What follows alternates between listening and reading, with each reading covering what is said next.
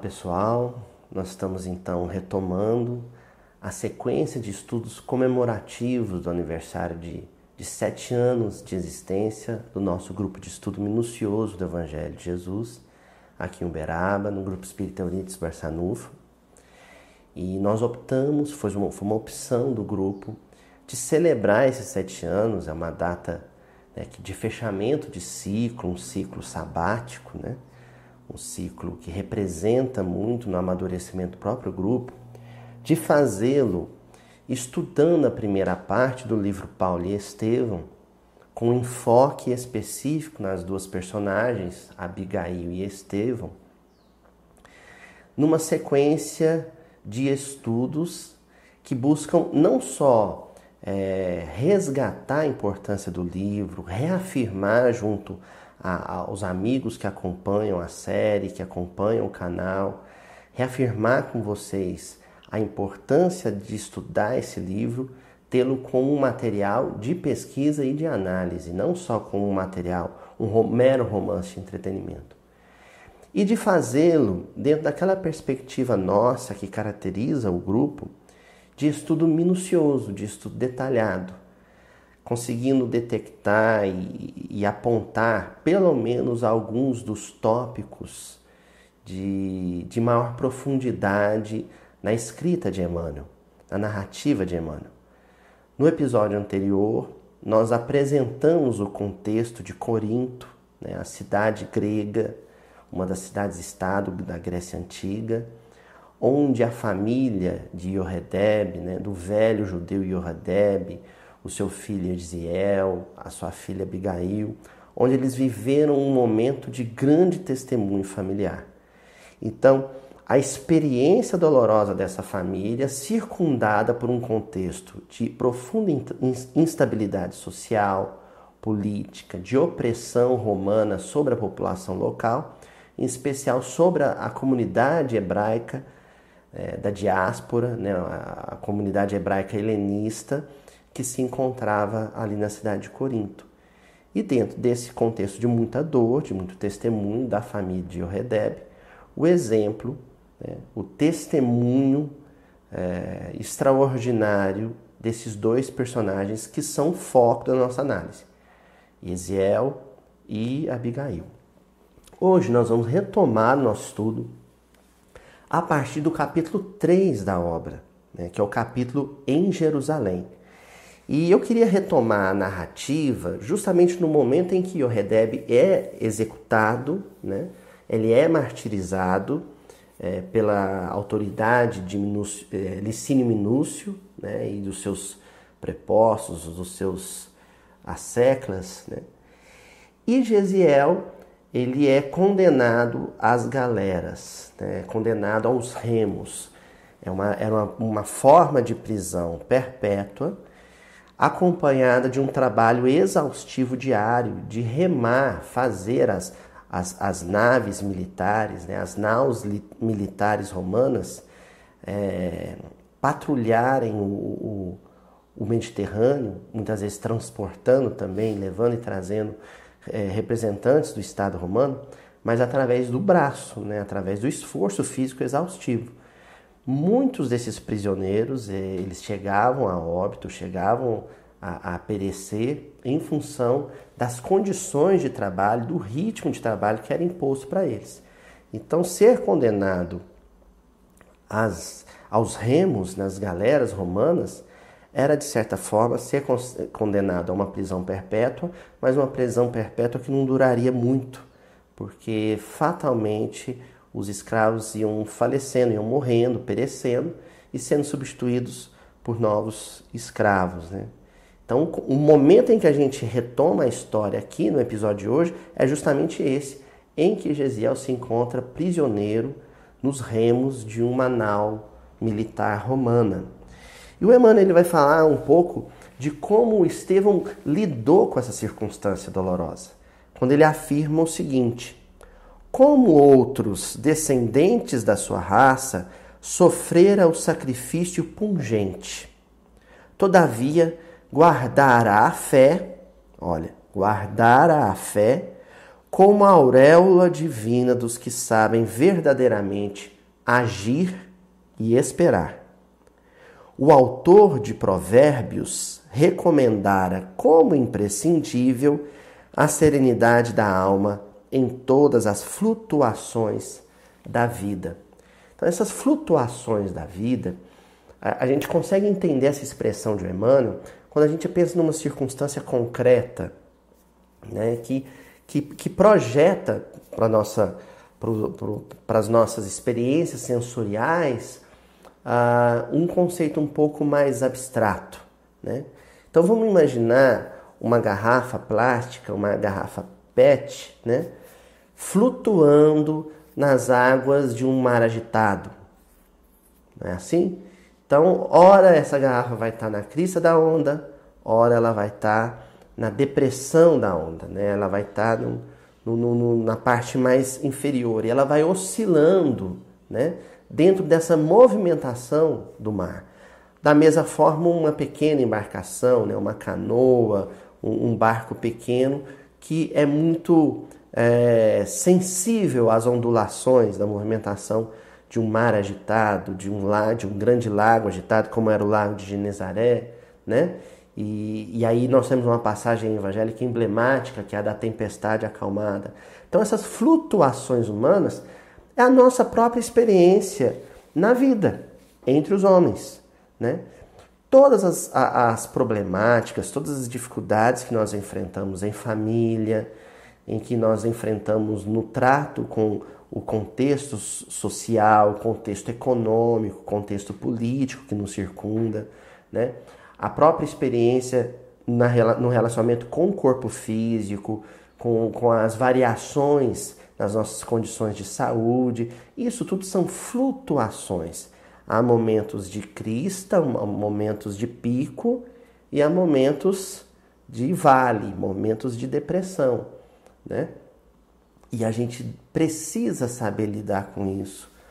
Enfim, o que Emmanuel está dizendo é que os dramas humanos são passageiros como uma onda, ou como uma nuvem que flutua no céu e que se, e que se desfaz com um vento mais forte. Todas as circunstâncias difíceis, todos os contextos tenebrosos em que nós nos vemos inseridos são transitórios. Não existe problema que dura para sempre. Não existe dificuldade que permanece para sempre.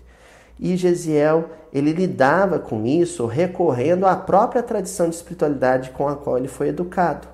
Ele não precisava mais que provérbios para extrair dali, daquele trecho da literatura sagrada com a qual ele podia contar, que é o Velho Testamento, o Antigo Testamento, dali ele extraía elementos para guardar a fé, essa expressão é importante, né? porque é uma expressão paulina, uma expressão que vai aparecer na carta, numa carta de Paulo. Então, é, é uma carta de Paulo a Timóteo, né?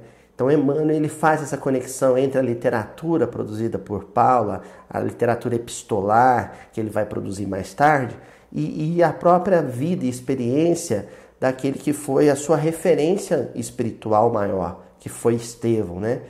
Guardar a fé conservar a fidelidade à lei. É permanecer fiel. Como? O Emmanuel também afirma aqui nesse trecho. Agindo e esperando. Então, uma esperança é uma postura esperançosa perante os problemas, porém não inativa, não inerte. É uma esperança que age, que opera, que realiza, que trabalha pelo melhor mas sabendo que o melhor feito pelo homem, a ação produzida pelo homem, o homem operando, nunca é o bastante sem a ajuda de Deus. E aí a esperança é aquele sentimento que conta com Deus em tudo, o tempo todo, enquanto o espírito de serviço opera em favor do melhor. Melhor para si, o melhor para os familiares, o melhor por aqueles que mais ama, o melhor pela humanidade, inclusive o melhor pelo adversário, pelo inimigo. Né? E aí o que vai acontecer é que nessa experiência né, de flutuação humana em que Gesiel vivia como escravo, atado aos remos, mas sabendo que a vida não seria aquilo para sempre? Ocorre um episódio que, no seu contexto restrito, parece desastroso, parece um agravamento das provas, mas uma perspectiva mais ampla, e esse era o olhar de Estevão, ainda Gesiel, sobre a circunstância, era a, aquele contexto libertador, aquele contexto de transição que marca uma mudança de etapa na, na caminhada do, do ser humano na Terra, no caso, a caminhada de Gesiel que é o adoecimento de um oficial, de um político, um representante da autoridade romana, chamado Sérgio Paulo, que se encontrava em trânsito dentro da embarcação. Era um dos tripulantes ilustres da embarcação.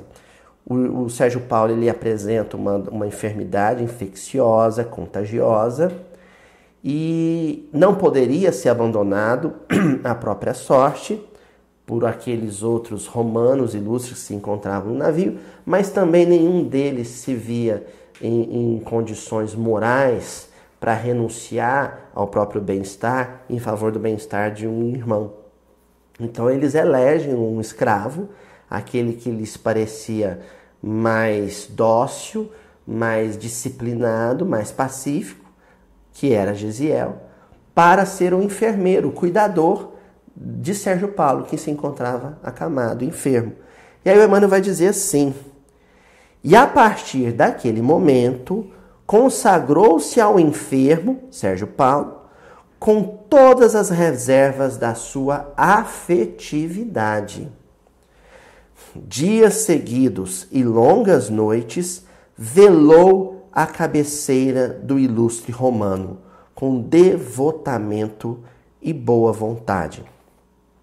E o Emmanuel ele é extraordinário porque em três linhas ele apresenta a dinâmica da vida, como ela se movimenta, surpreendendo as expectativas estreitas, exíguas do ser humano.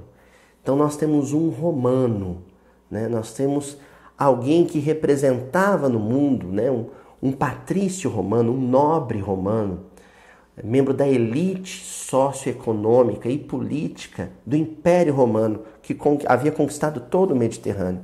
Então nós temos essa, essa figura que representa uma, ser uma potestade no mundo, um poderoso do mundo, né? um representante de todo o prestígio social e econômico que existia no mundo. Nós temos ele numa condição de vulnerabilidade.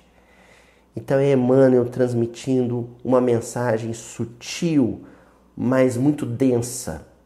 A mensagem de que não há poderoso no mundo, não há autoridade no mundo, não há rico empresário no mundo, não há é, político de eminência e fama no mundo que não esteja vulnerável a uma contingência de enfermidade, a um contexto de enfermidade porque todos nós ocupamos e utilizamos uma aparelhagem física, orgânica, perecível, que perece, que falece, que degenera, que um dia deverá ser devolvida à natureza na condição de despojo, na condição de carcaça, de capa. Né? de, de, de, de, daquilo que pertence à natureza, que pertence ao orbe, que não nos pertence, que nós usufruímos né, em condição transitória, passageira. Essa consciência, né, essa lucidez, poucas vezes é percebida naqueles que detêm poder e prestígio social no mundo.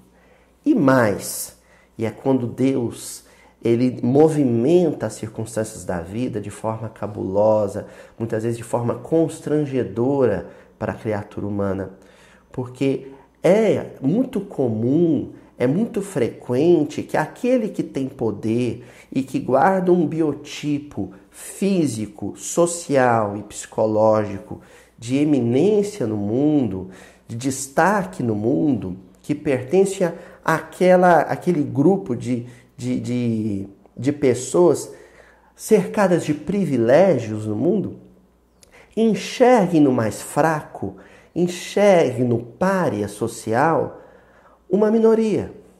Enxergue naquele que não detém a, as características que, que podem projetá-los, poderia projetá-los socialmente, enxergue neles um, uma minoria fragilizada e que normalmente é desconsiderada, desprestigiada, que é, é olvidada, esquecida, marginalizada.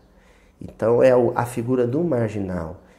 Muitas vezes quem tem dinheiro, poder e fama no mundo marginaliza aquele que não tem, que não se encontra nessas condições. Qual que é o contexto, contexto aqui do Paulo Estevão? Estevão representa o pária, o marginal, né? um jovem, pobre, judeu e agora escravo, criminoso condenado. E Sérgio Paulo representa a elite detendo poder político, detendo poder econômico e militar. Deus coloca numa situação de fragilização a potestade, o poderoso, sob os cuidados do escravo, do servo, do pária, do marginal.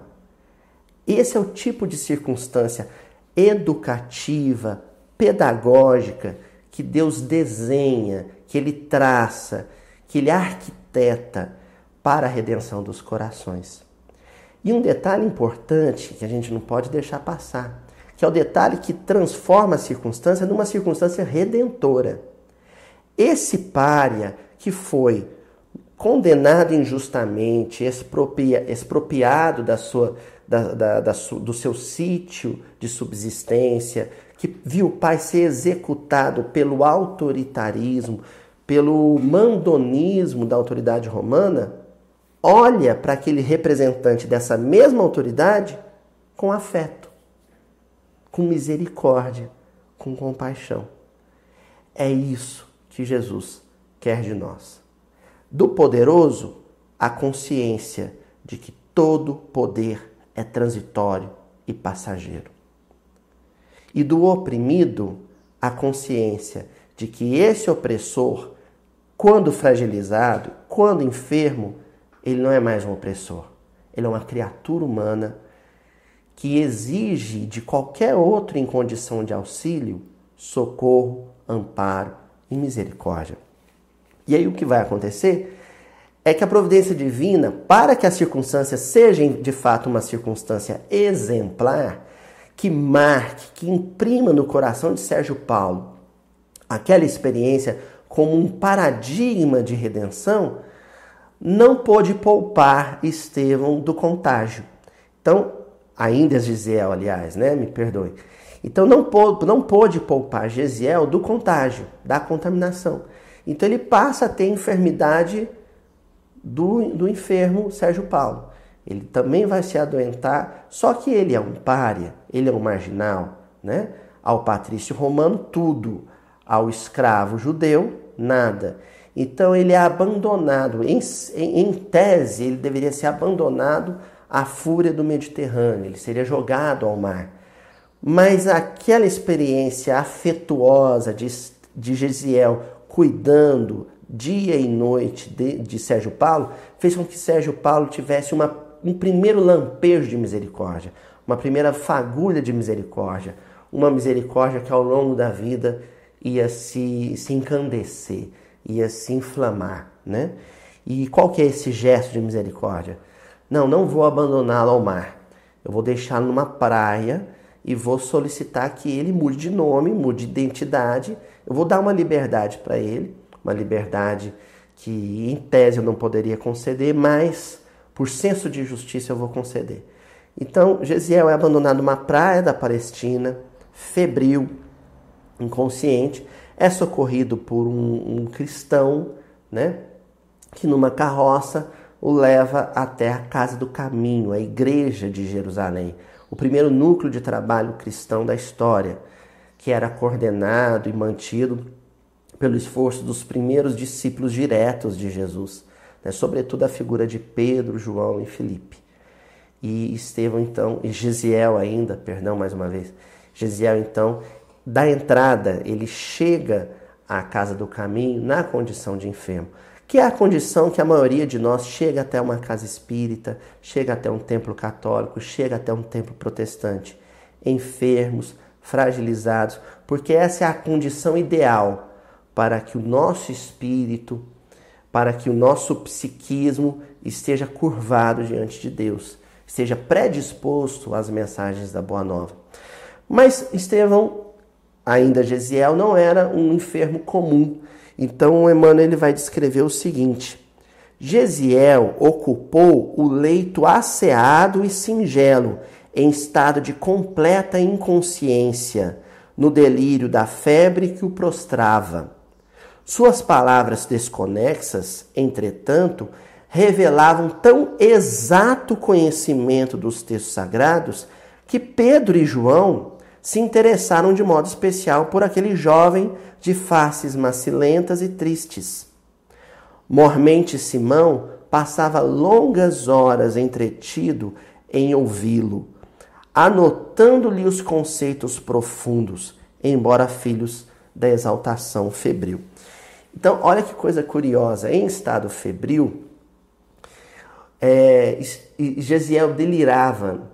Ao delirar, ele dava voz, ele dava expressão, ele tornava audível, ele tornava é, conhecido daqueles que o acompanhavam, que cuidavam dele, coisas que estavam adormecidas em nível inconsciente. Né? O inconsciente aflora ali. Só que ao ter, ter o inconsciente aflorado, o que se vê são flores, flores de espiritualidade. Primeiro, um conhecimento exato das Escrituras, um entendimento nobre, divino, luminoso das Escrituras, e não um entendimento parcial ou distorcido das Escrituras. Isso já encantou João e Pedro. Poxa vida, ele conhece só o Velho Testamento, pensava João e Pedro. Ele conhece só o Velho Testamento, mas tem um conhecimento e entendimento do Velho Testamento que contém, consegue assimilar a essência do próprio cristianismo, da própria mensagem de Jesus. E isso está no inconsciente. Né? Eu gosto sempre de lembrar nas nossas reuniões no salão daquela, daquela orientação de Calderaro sobre a casa mental. De que aquilo que está no primeiro patamar, no patamar térreo da nossa casa mental, é aquilo que é o inconsciente, é aquilo que deve permanecer adormecido, que a gente deixa ali porque é obscuro, porque é sombrio, né? E que precisa ficar ali adormecido, latente. Acontece que o inconsciente de Gesiel estava repleto de luz. O inconsciente, aquilo que havia de mais uh, adormecido nele, era justamente aquilo que havia melhor, que deveria aflorar, que as circunstâncias novas na Palestina faria vir à tona, faria se tornar conhecido, que é justamente o seu entendimento da lei. Né? E, e aí então Emmanuel diz que Simão, admirado de tanto conhecimento dos sagrados textos, terminou dizendo: Vou buscar-te os textos novos. São as anotações de Levi sobre o Messias divino. Né? Ah, os companheiros me procuraram, falam: Poxa vida, mas você vai fazer um mês de estudo do Paulo Estevão. Nós queremos continuar estudando o livro de Mateus.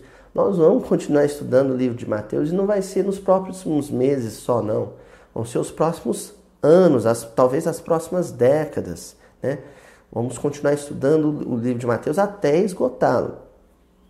Acontece que os manuscritos de Levi, as anotações de Levi, que são o proto-evangelho de Mateus, né? as bases escritas daquele evangelho de Mateus mais denso, né? mais completo, que vai sendo adensado e enriquecido pelos grandes servidores da Boa Nova no primeiro século, né?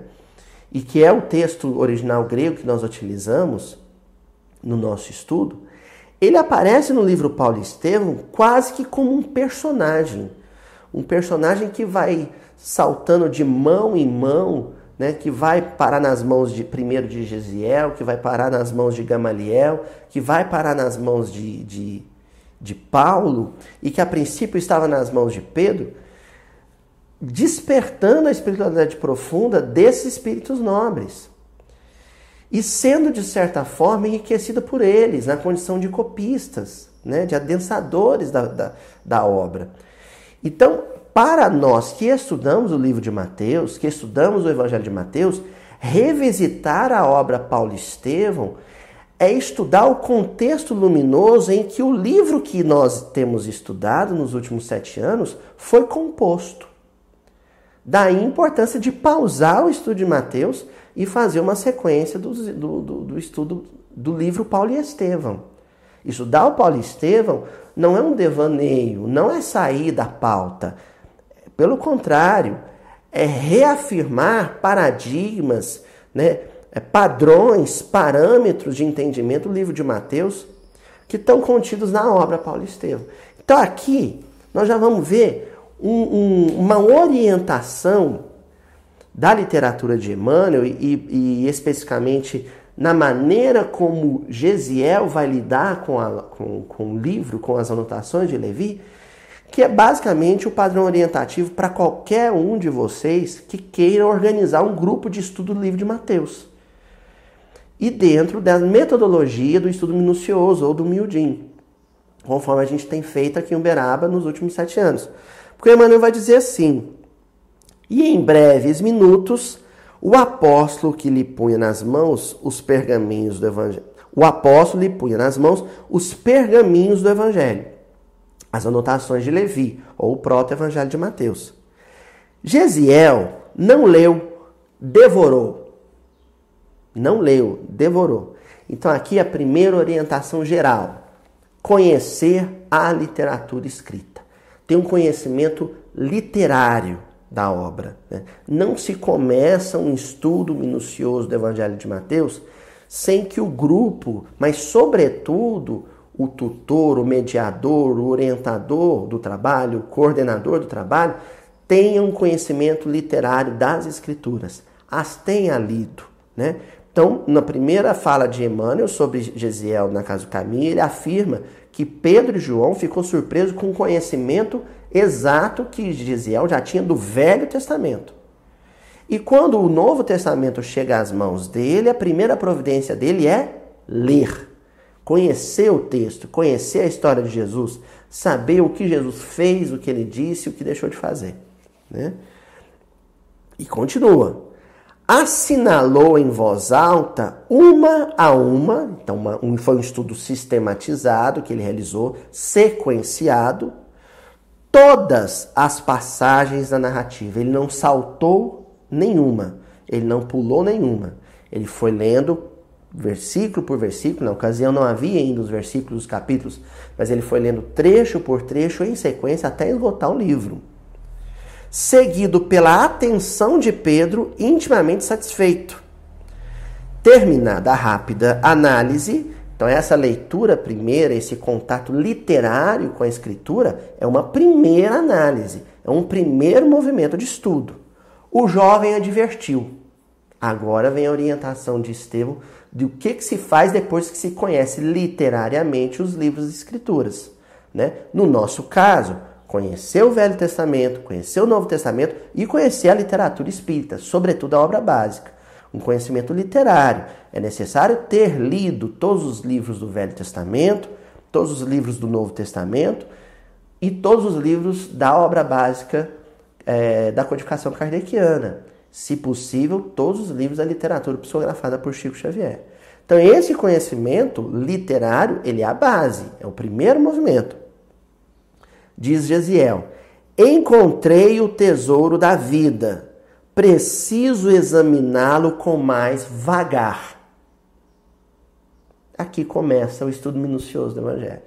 Agora que ele tinha um conhecimento basilar, fundamental, de alicerce, é que ele ia se lançar ao estudo detalhado, minucioso, né, vagaroso das obras. Que é o que a gente tem feito nos últimos sete anos aqui e que a tradição de estudo aqui em Minas Gerais começou há, há mais de 40, 50 anos atrás, né, com o trabalho dos, dos pioneiros estudo minucioso do Evangelho em Belo Horizonte. Né, que não foi um trabalho pioneiro de estudo do Evangelho num contexto mundial, foi um trabalho pioneiro quando a gente pensa no movimento espírita, sobretudo no movimento espírita mineiro, né? que é esse estudo vagaroso, pormenorizado, sem pressa. Então, é isso que nós temos pedido e enfatizado junto aos companheiros que acompanham o canal, que se inscreveram no canal, aos companheiros que frequentam a reunião presencialmente no, no salão, no Grupo, eh, grupo Espírita Euridice Barçanufo, é a paciência, né? é não ter pressa. É, nós sabemos que nós vamos paulatinamente, detalhadamente estudando os versículos um a um e às vezes nos detendo em um versículo por várias reuniões e às vezes pausando o estudo dos versículos para realizarmos estudos de obras que são fundamentais no entendimento da obra de Mateus, do livro de Mateus. E que é o que Estevão está propondo aqui. E ele continua: Quero saturar-me da sua luz, pois aqui precinto a chave dos enigmas humanos. Então, cada vez, cada vez que nós nos reunimos e nos dedicamos ao estudo de um versículo, às vezes de uma palavra dentro do versículo do Evangelho de Jesus, nós tomos, estamos tomando posse, assimilando um instrumento decodificador dos enigmas da vida. Então, aquele problema conjugal que eu estou vivendo, aquele problema na educação dos meus filhos que eu estou vivendo, aquele problema maior, de contexto maior, no âmbito social, político, econômico, o entendimento do versículo me proporciona chaves decodificadoras, chaves que vão descortinar o contexto, a circunstância, para que eu enxergue no contexto e eu enxergue na circunstância luz. Para que eu enxergue nas circunstâncias uma possibilidade de aproximação e de, de entendimento da lei divina. Então, o Emmanuel vai dizer o seguinte: quase em lágrimas leu o Sermão da Montanha, secundado pelas comovedoras lembranças de Pedro. Então, olha aqui que situação é, extraordinária, né? O primeiro contato de Estevão, já dentro de um estudo detalhado e pormenorizado, com aquela passagem que é a passagem núcleo que é a passagem fundamental da obra de Mateus, que é o Sermão da Montanha, né? E lá no livro Boa Nova, no, no capítulo que trata justamente de como surgiu o Sermão da Montanha, Humberto Campos tem o cuidado de mostrar a vinculação é, a, afetiva que Levi ou Mateus tinha com esse discurso de Jesus, né? Ao entrar em contato com essa passagem do livro, das anotações, Estevão pôde contar com os comentários em memória, né, memória presente de Pedro. Então isso possibilitou para ele um entendimento muito amplo, muito largo, muito abrangente do que significava na sua profundidade o Sermão da Montanha, que é o núcleo do livro. Então aqui Emmanuel está dando essa dica importante para nós. O Sermão do Monte, o Sermão da Montanha, ele é o núcleo, ele é o fundamento de todo o livro de Mateus. Né? Então, muito embora nós não, não tenhamos feito o registro em vídeo do Sermão da Montanha, da circunstância, da ocasião em que nós estudamos o Sermão da Montanha no salão, no, no Grupo Espírita Eurípides Barçanufo, nós buscamos sempre suprir os companheiros que acompanham o canal de, desse entendimento, remetendo os versículos estudados hoje ao Sermão da Montanha. Então, o, as bem-aventuranças, sobretudo, elas aparecem nos, nos, comentários dos versículos subsequentes que nós estamos gravando, porque ela é o fundamento de todo o livro de Mateus. E por isso Emmanuel coloca isso em destaque aqui, dizendo que para Estevão, né, o primeiro contato dele, um contato aprofundado com o livro de Mateus, não foi um contato sequencial, até porque nós não temos como afirmar que as anotações iniciais de Levi elas apresentavam essa sequência narrativa que nós temos no, no Evangelho traduzido hoje para a língua portuguesa, traduzido pelo Haroldo Dutra Dias, por exemplo. É possível, é possível que na sequência estrutural do livro, naquela ocasião, o Sermão da Montanha aparecesse primeiro. Até porque ele é uma passagem nuclear e naquele tempo os estudos eram feitos em pergaminhos, em rolos de pergaminhos que eram abertos do meio para a extremidade. Talvez nesse movimento o contato inicial de Gisiel com o livro de Mateus tenha sido através do Sermão da Montanha. E aí então nós entramos no capítulo 5 da obra, né? Que é a pregação de Estevão. Porque Estevão, é, já Estevão, né, por uma sugestão do próprio Pedro, ele muda de nome, tendo essa necessidade, né, justamente porque ele havia se desconectado do seu passado em Corinto, como Gesiel, então ele assume o nome grego de Estevão, né?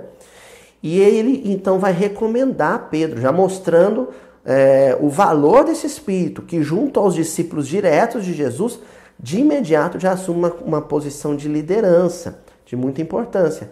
Quando ele vai sugerir a Pedro, a João, a Felipe, aos companheiros que, que coordenavam o trabalho na Casa do Caminho, na Igreja de Jerusalém, que aqueles enfermos, aquelas viúvas, aqueles órfãos, aqueles uh, carentes fisicamente, aqueles párias sociais, aqueles marginalizados pela sociedade na Palestina do século I, que eles não recebessem só o agasalho, o pão, o remédio, ou o teto, ou o leito, que eles recebessem, sobretudo, o entendimento das palavras e da vida de Jesus. Então, é Estevão que inaugura no movimento cristão o trabalho de divulgação e entendimento profundo do Evangelho de Jesus. Essa tradição da qual nós descendemos, né? essa tradição é, na qual se circunscreve o trabalho, por exemplo, de composição desse canal, do canal do Mildim, aqui em Uberaba. Né? O que nós temos feito, registrando esses vídeos todos, é seguir essa orientação que Estevão deu há dois mil anos atrás. Né? Então, diariamente havia um momento em que ele se dirigia, ele foi o primeiro grande pregador do Evangelho, portanto, né? ele se dirigia aos párias, aos sofredores, aos marginalizados que eram acolhidos pela Casa do Caminho, e ele comentava o Evangelho, ele descortinava os, os mistérios, os enigmas, né? as camadas luminosas né, que, que, que guardam, que protegem a mensagem mais substancial que Jesus nos transmitiu. Ele faz isso diariamente. Numa dessas ocasiões, Saulo, ainda rabino, né, um rabino orgulhoso, mas um, rabino de destaque dentro do sinédrio e do alto clero do judaísmo em Jerusalém, ele faz uma visita porque as pregações de Estevão já se encontravam muito conhecidas eram pregações famosas, né, em Jerusalém. Então ele vai lá para saber qual é a desse moço, né? O que, que ele pretendia, o qual era o teor, o conteúdo dessa pregação. Se era um conteúdo apócrifo, se era um conteúdo perigoso para a ordem vigente, né? Ele comparece lá junto a Sadoc, seu amigo íntimo, e mais alguns companheiros do Sinédrio, para escutar a pregação de Estevão. E ali acontece o primeiro grande discurso de Estevão dentro da obra Paulo Estevão. Dentro da obra Paulo Estevão, Estevão ele vai fazer dois grandes discursos. Esses discursos, gente, precisam ser estudados e reestudados pelo movimento espírita, seguidamente e com profundidade. Né? O primeiro deles acontece dentro da casa do caminho, e na, na plateia se encontrava Saulo, e o segundo vai acontecer no Sinédrio durante um interrogatório e nós vamos procurar analisá-lo com, com mais vagar, com mais detalhe, minúcia, no próximo episódio dessa sequência. Né? Hoje nós vamos deter em dois trechos o discurso que Estevão faz na Casa do Caminho, tendo Paulo presente. Então, no, no primeiro momento desse discurso, Estevão vai afirmar o seguinte: Amados, Onde andarão aquelas ovelhas que não souberam ou não puderam esperar? Procuremo-las para o Cristo, como dracmas perdidas do seu desvelado amor. Anunciemos a todos os desesperançados as glórias e os júbilos do seu reino de paz e de amor imortal a lei nos retinha no espírito de nação, sem conseguir apagar de nossa alma o desejo humano de supremacia na terra. Então, são, são algumas linhas desse discurso aqui que a gente poderia ficar é, registrando aqui horas de comentário e, e de teor profundo, de conteúdo sublime que a gente consegue extrair desse trechinho. Então, primeiramente, a gente destaca o seguinte: por inspiração, por uma influência luminosa do alto, nesse momento nos parece que Estevão está se dirigindo ao inconsciente de Saulo. Porque Saulo, ele não é um espírito perdido, é, não é um espírito é, em, em perdição completa, que por um passe de mágica, por uma obra fortuita, acaba se tornando o grande divulgador do evangelho no Mediterrâneo, no mundo conhecido da época. Não. Ele já era um espírito comprometido com essa visão. É, é, já era um espírito comprometido com essa missão.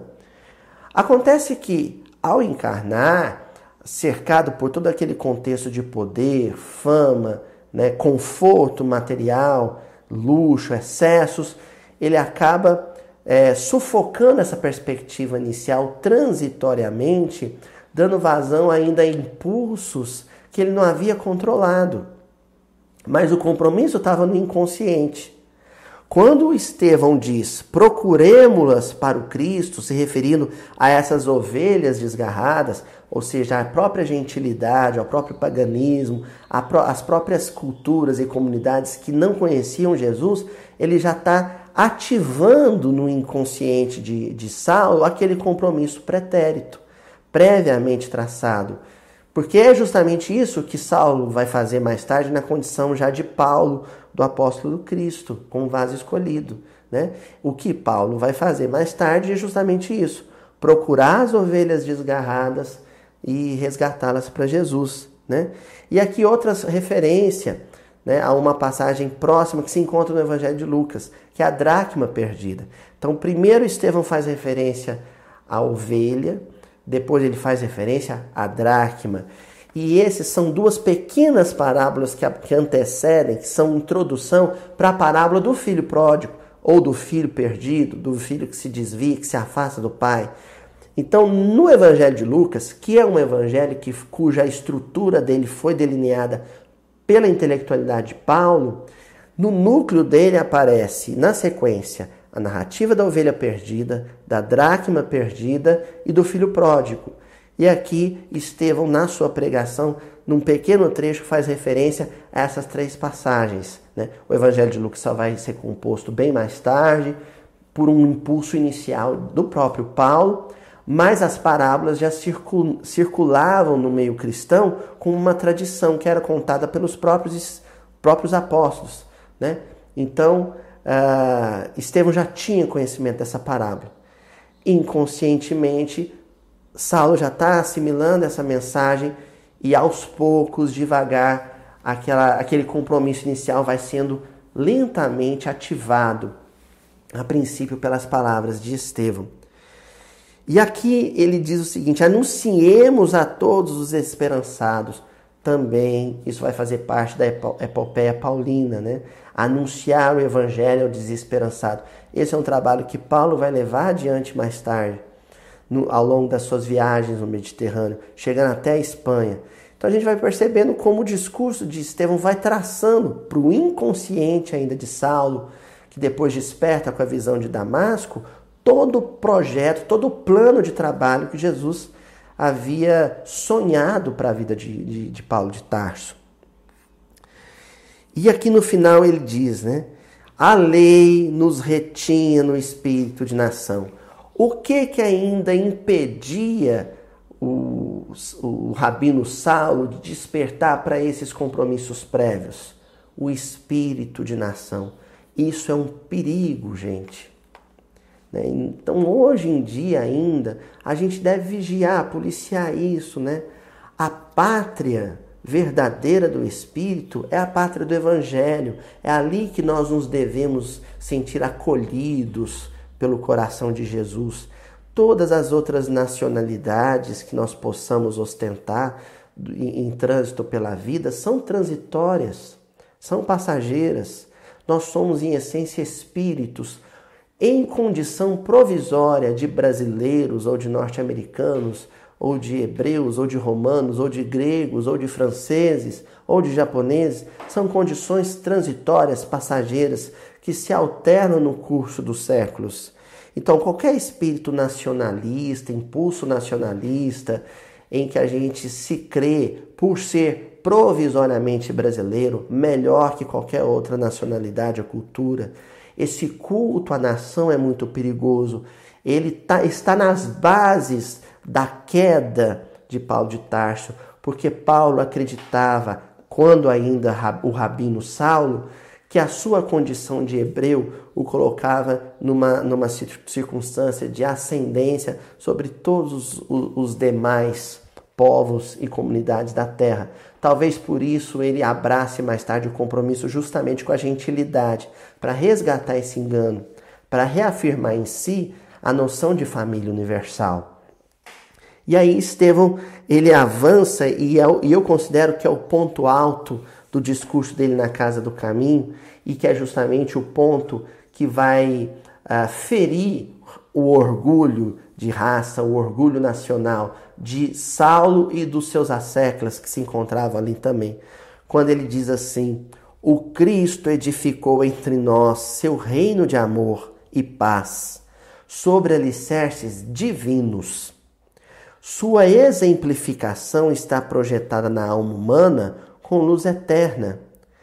Quem de nós, então, compreendendo isso, poderá identificar no emissário de Deus um príncipe belicoso? Nós damos uma pausa aqui para pôr em destaque isso, um questionamento que Estevão faz. Quem de nós, com uma compreensão mais profunda do Evangelho, vai poder fazer uma associação entre o Evangelho, entre a figura de Jesus e a belicosidade e o espírito de, de, de uso da força e das armas como elemento de ordenamento da vida social. São duas coisas que não se harmonizam, que não podem caminhar juntas. Né? O entendimento de que as armas e que o aparato militar e que a força e que o uso da violência e da força bruta é capaz de ordenar a vida social. Não é.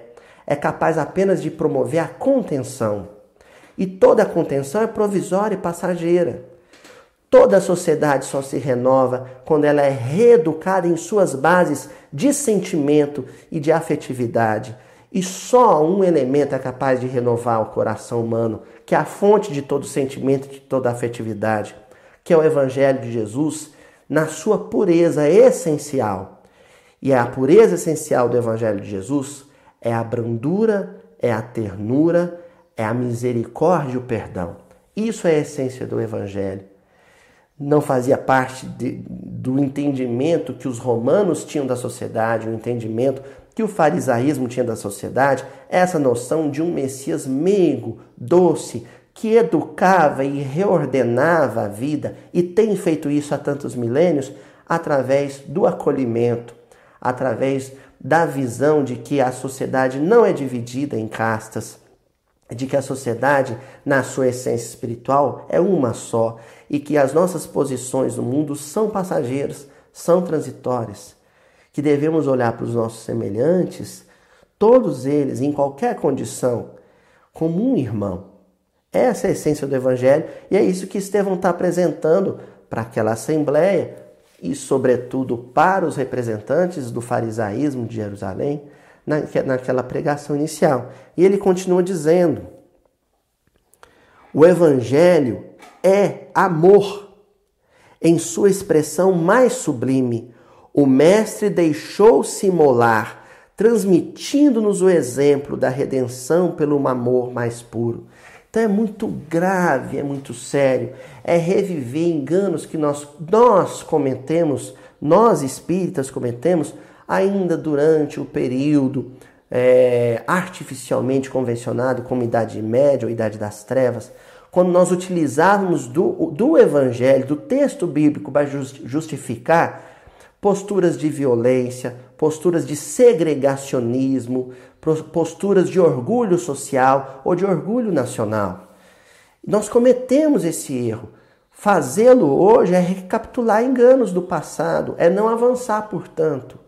Então é muito grave, é muito sério. Quem faz isso assume um compromisso junto à justiça divina muito sério de se utilizar de passagens do Evangelho, de se utilizar das palavras de Jesus, de se utilizar da vida de Jesus para justificar posicionamentos né, de truculência social, de enfatização e de, de frisamento, de destaque uh, da força bruta como solução ou remédio para qualquer mazela no convívio social.